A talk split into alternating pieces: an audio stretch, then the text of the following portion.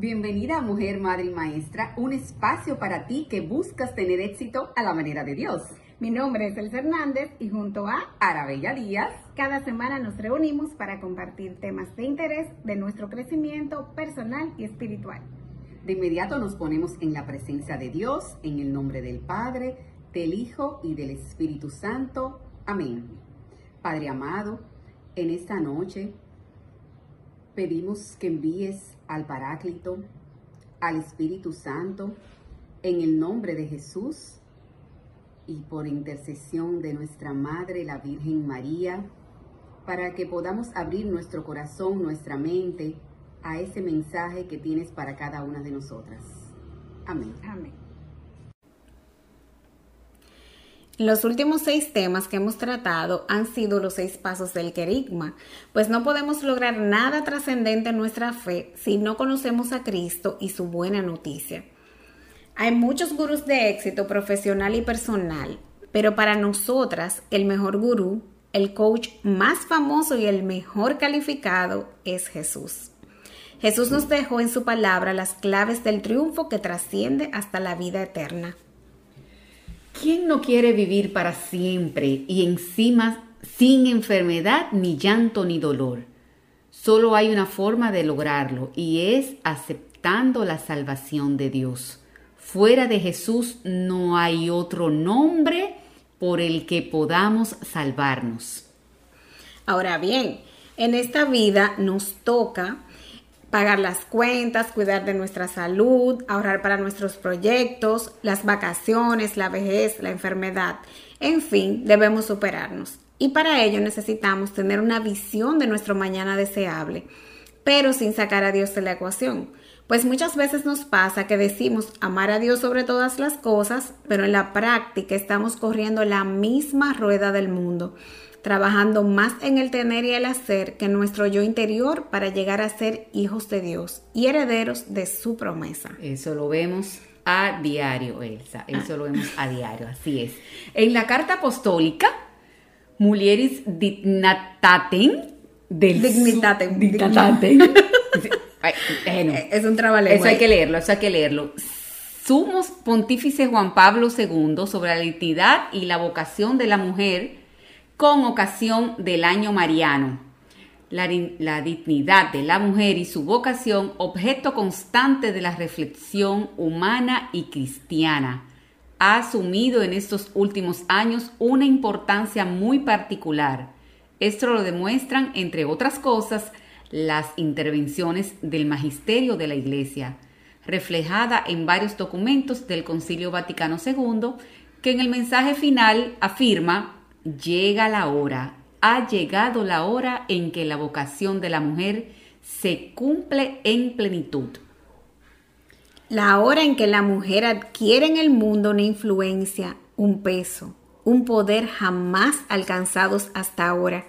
Por eso, en este momento en que la humanidad conoce una mutación tan profunda, las mujeres llenas del espíritu del Evangelio pueden ayudar tanto a que la humanidad no decaiga.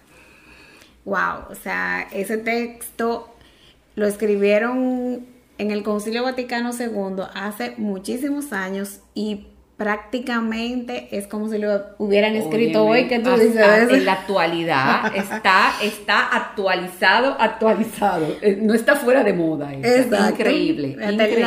la, humanidad conoce una mutación y realmente estamos mutando y no necesariamente para algo bueno. Y dice que las mujeres llenas del espíritu del evangelio pueden ayudar tanto a que la humanidad no decaiga. O sea nos están dando una misión sumamente importante. Y tenemos el poder de hacerlo, porque primero tenemos a Dios como, como el, el, sobre todas las cosas, o sea, que nos apoya, que nos eh, está en nuestro corazón, eh, lo del Evangelio, o sea, nosotros tenemos todas las herramientas para poder lograr esa misión. Así es. Hay tres preguntas que se nos hacen en el texto de, sobre este texto en el libro de Johet Benkovic, Llenas de Gracia. Y la primera es, ¿cuál es la vocación de la mujer? La segunda es cuál debe ser la influencia de la vocación de la mujer en el mundo. Y la tercera, ¿qué significa estar llena del espíritu del Evangelio? Veamos la primera pregunta. Entonces, la primera, ¿cuál es la vocación de la mujer? Dios nos ha otorgado el poder de dar vida, el mayor poder que Él tiene. Por supuesto que somos más que fábrica de bebés, o sea, no es solamente para crear muchachitos, pero nuestra vocación tiene un toque divino, no se nos puede olvidar eso. Nuestro llamado es llenarnos de la gracia de nuestro Padre para a través de nuestra feminidad infundir al mundo entero de vida. En el Espíritu de, Cristo ella puede descubrir el significado pleno de su feminidad y de esta manera disponerse al don sincero de sí misma, a los demás y de este modo encontrarse a sí misma.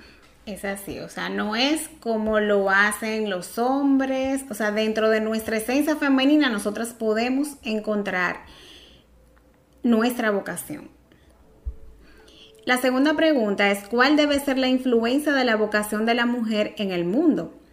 Entonces, esta influencia de nosotras desde nuestro cuerpo, estamos diseñadas para nutrir y sostener la vida la forma en que el cuerpo femenino se pone en marcha para prepararse para dar vida cada mes y luego cuando se fecunda el lóbulo al unirse con un espermatozoide va segregando las hormonas y consumiendo los nutrientes que necesita para que ese bebé nazca sano es digno de admiración. O sea, el cuerpo humano es una maravilla. Perfecto, es perfecto. Es así. Entonces, en los ovarios de la mujer han residido y residirán los orígenes de todas las generaciones de seres humanos que hayan vivido y vivirán. ¡Qué belleza!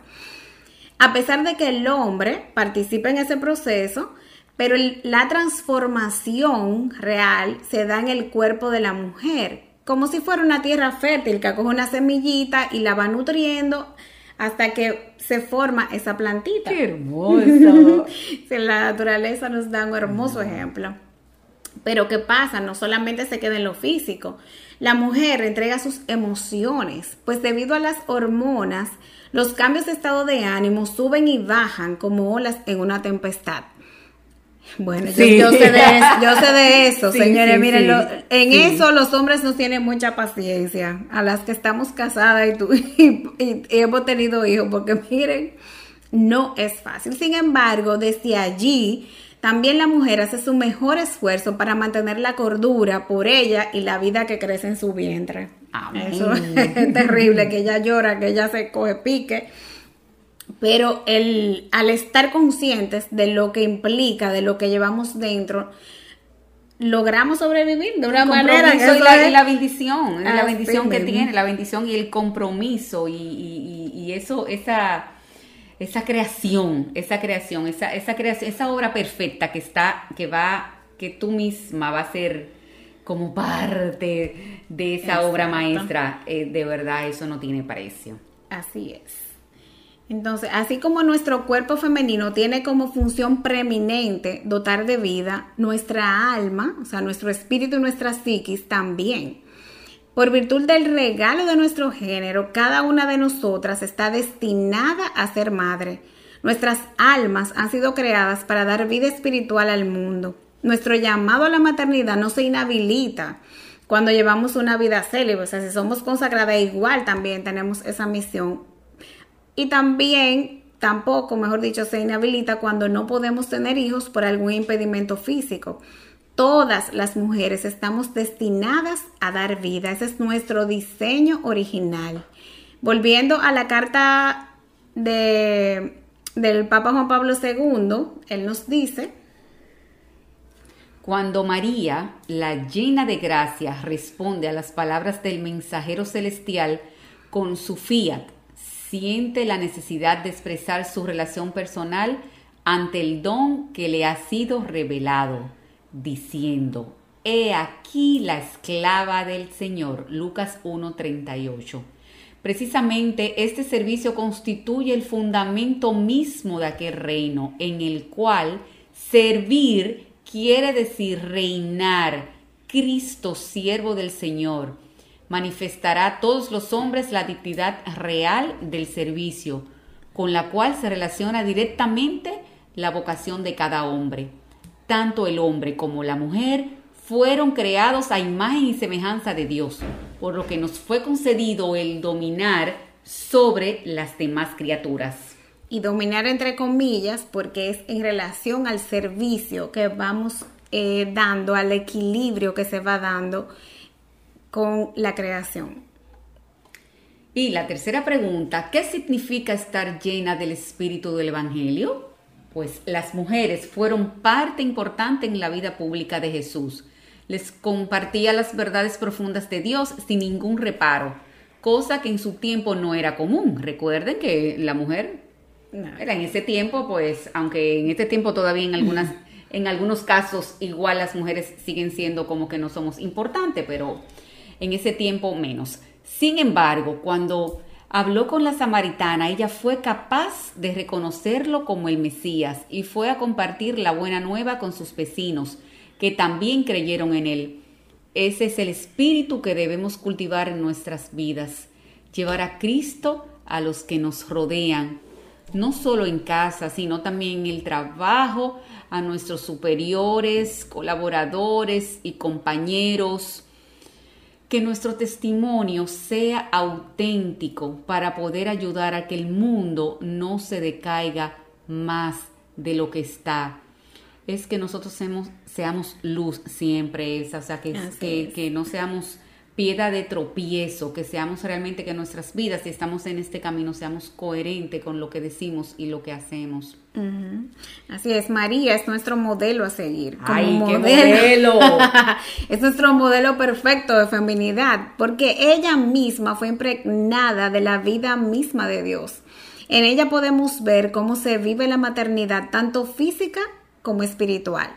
María irradia la presencia de Jesucristo y donde está ella está el Hijo. Nosotras debemos hacer lo mismo, llenarnos de la gracia divina para que la vida abundante de Jesucristo viva en nosotras y a través de nosotras. De esta forma podremos cumplir nuestro munus o nuestra misión divina de ayudar a la humanidad a no degenerar.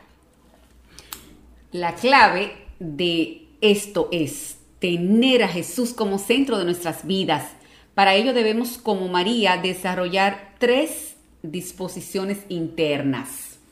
Número uno, estar receptivas a la acción de Dios, confiar en su providencia a pesar de las circunstancias, independientemente de lo que yo esté viviendo en ese momento, debo de confiar en la divina providencia de nuestro Salvador.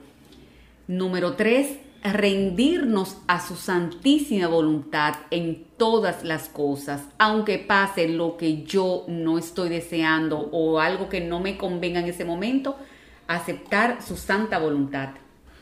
Entonces, si deseamos cumplir con el plan que Dios tiene para nosotras, debemos aspirar a la santidad desear estar revestidas de Jesucristo y reconfortadas por su Espíritu con el aporte que hacemos con nuestra vida, ayudamos a evitar que el mundo decaiga. Nuestros corazones tienen que estar fijos en las cosas de arriba, como son la santidad, la verdad, la gracia, la obediencia, el compromiso y el amor. De esta manera podremos irradiar el amor del novio a su pueblo, reflejándolo en todo lo que hagamos. Nuestra realización total se encuentra a los pies de Cristo. Solo Dios puede acoger la rendición total de una persona de tal forma que una no pierda su alma en el proceso, sino que la gane. Y solo Dios puede entregarse a sí mismo a una persona de tal forma que colme a este ser por completo sin perder nada de sí mismo en el proceso. La redención total es la única realización adecuada y posible para los anhelos de la mujer. Esto lo podemos ver en un escrito de Edith Stein. Así es. Y para construir nuestra mejor versión, tenemos que asumir la responsabilidad de la parte que nos toca eligiendo las acciones que nos llevarán a ser esa mujer, madre y maestra que soñamos. Y si hacemos lo que nos toca, Dios hará lo que es imposible para nosotras. Amén. Ahora bien, esta vocación como mujeres se expresa de maneras muy distintas de una mujer a otra, porque cada una es única e irrepetible. Recuerden que lo hemos hablado en varias ocasiones eso. Tú eres única e irrepetible. Conocer nuestra historia, nuestras capacidades, sueños y anhelos es importante para poder expresar con palabras nuestra misión personal. Es así. Por ejemplo, no todas las mujeres estamos llamadas al matrimonio ni todas a la vida consagrada. Es trabajo de cada quien profundizar en el conocimiento de nosotras mismas y a la luz del Espíritu Santo descubrir nuestro llamado particular.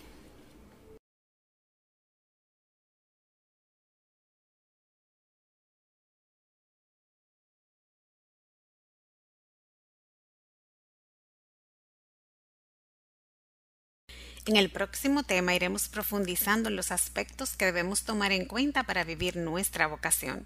Ahora pongamos en manos de Dios nuestras vidas y démosle gracias porque nos eligió para dar vida al mundo. Oremos. Padre amado, te doy gracias por haberme hecho mujer. Te pareció bien que yo compartiera tu misión creadora y dadora de vida Sé que no siempre he abrazado la bendición de ser mujer. Me cuesta lidiar con las hormonas, con mi periodo, con el maltrato y abuso que he recibido por ser más débil físicamente. Hoy quiero abrazar la belleza de mi esencia femenina, asumir el poder que me has dado para dar vida a todo lo que me rodea te presento mi vida. Te pido que me llenes de tu Santo Espíritu para poder ayudar a que la humanidad no decaiga. Sé que sola no puedo hacer nada, pero si me guías lograré vencerme a mí misma, soltar los miedos, las heridas, la amargura y vivir llena de alegría por tu salvación por los dones y gracias que me has dado y me seguirás dando para hacer frente a las situaciones que tengo. Ayúdame a descubrir tu acción en todas las cosas, que pueda mirar con tus ojos y reconocer dónde estás, Jesús.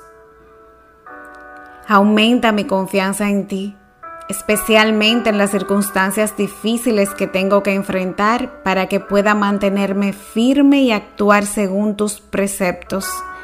No me dejes caer en tentación. Acepto tu voluntad en mi vida, porque sé que lo que permites es para mi bien. Sé que tú no me abandonarás jamás, porque soy tu hija amada, la niña de tus ojos. Recuérdamelo siempre para no dejarme engañar por amores falsos ni desviarme del camino. Te bendigo y te alabo, mi Dios. A ti el honor y la gloria por los siglos de los siglos. Amén. Comenta qué te pareció el tema de hoy y escríbenos a nuestro correo si tienes alguna pregunta, sugerencia o testimonio. Revisa los temas anteriores de nuestro canal para que no te pierdas la secuencia y síguenos en nuestras redes sociales. Que Dios te bendiga abundantemente. Nos vemos el próximo jueves a las 8 de la noche. Invita a una amiga para orar juntas aquí en, Mujer, Madre y Maestra. Te esperamos.